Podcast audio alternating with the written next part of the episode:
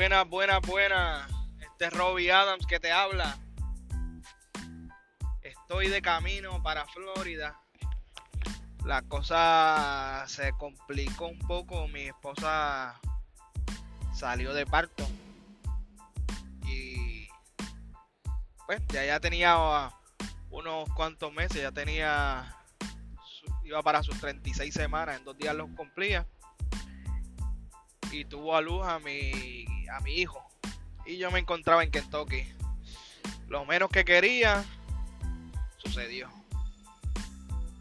Pero a la vez es una cosa que nosotros los, los que tomamos por tomamos la decisión de ejercer esta profesión, pues es una de las cosas a las que nos atenemos.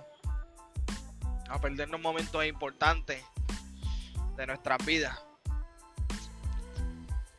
me encontraba en Kentucky, bueno, en Tennessee, entre Tennessee y Kentucky, en dirección para Kentucky, a dejar una carga.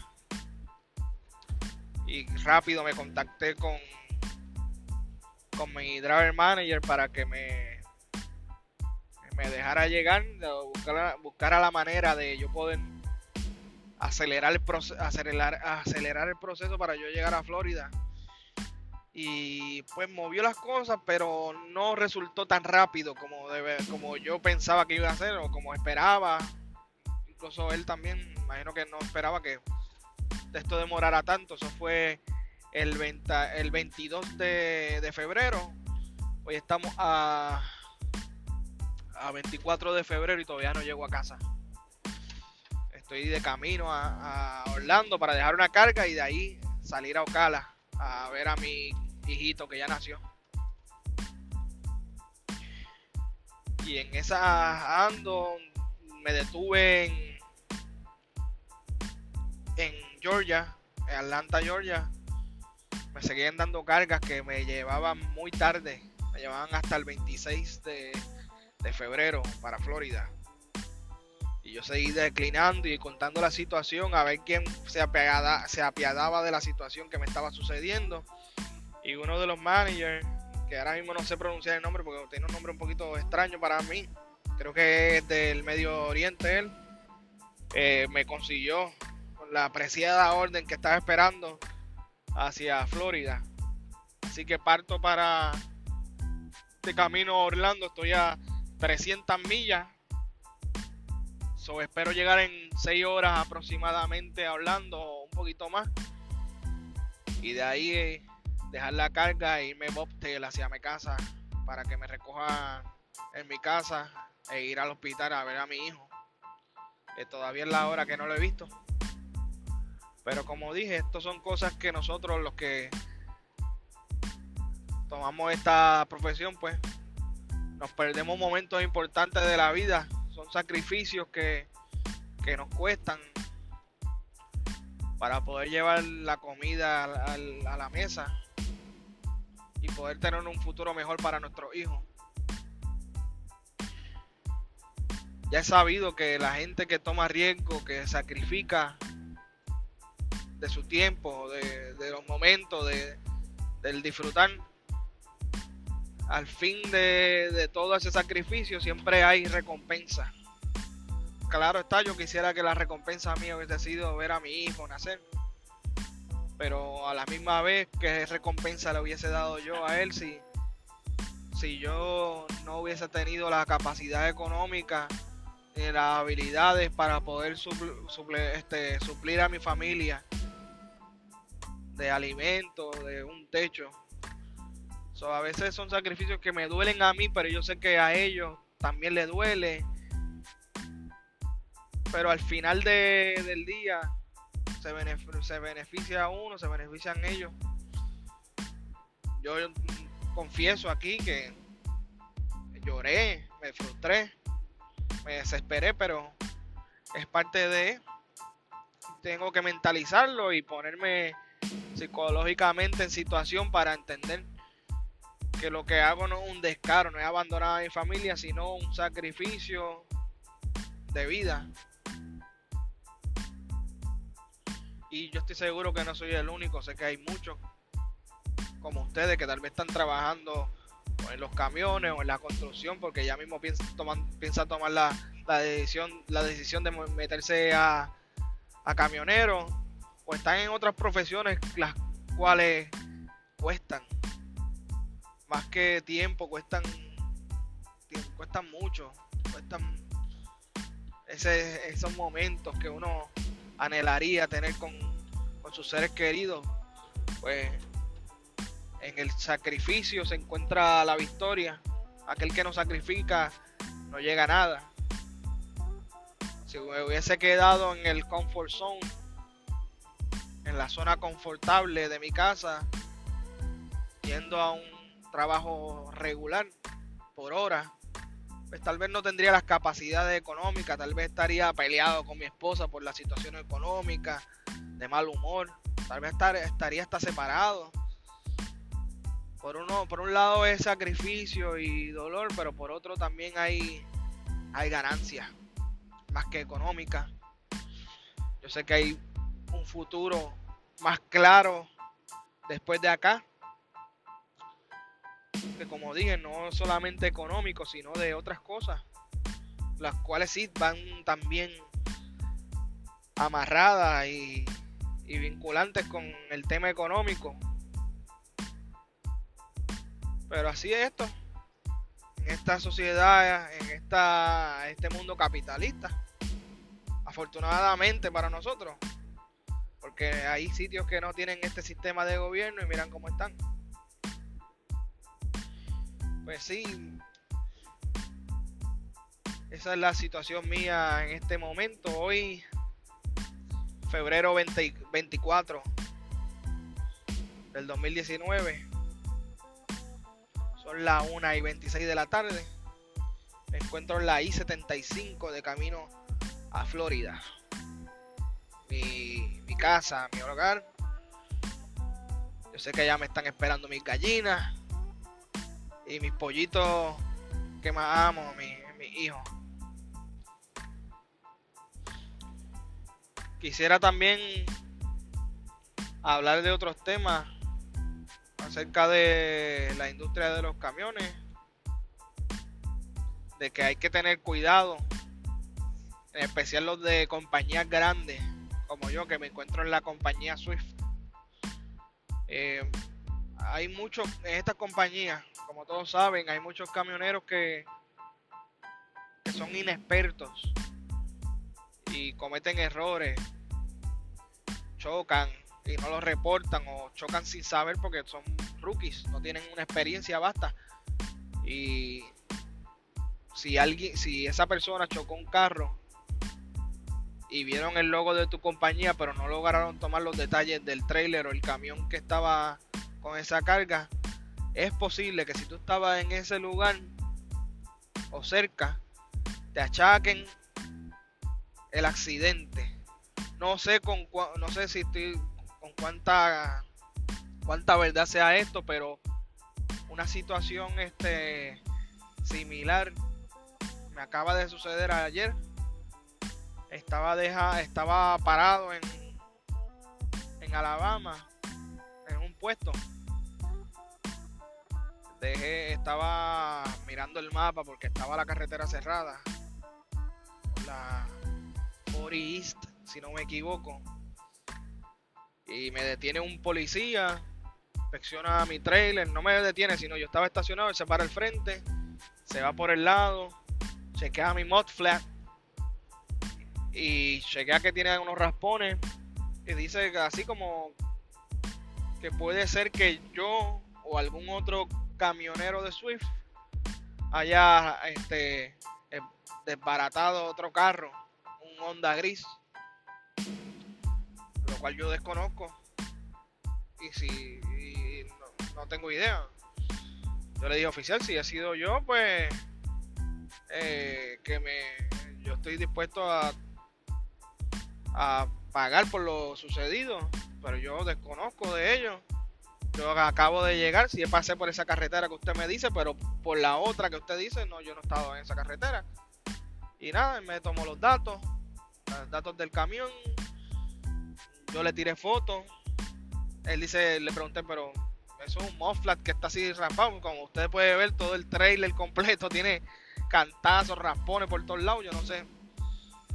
Y le pregunté cómo estaba el otro carro, cómo, cómo sabía, le había pasado. Él dijo que el carro estaba desbaratado, que estaba todo roto. Y yo, pues, miro el Mofflat y no parece que con este Mofflat lo que tiene es un rasponcito, que eso haya desbaratado un carro.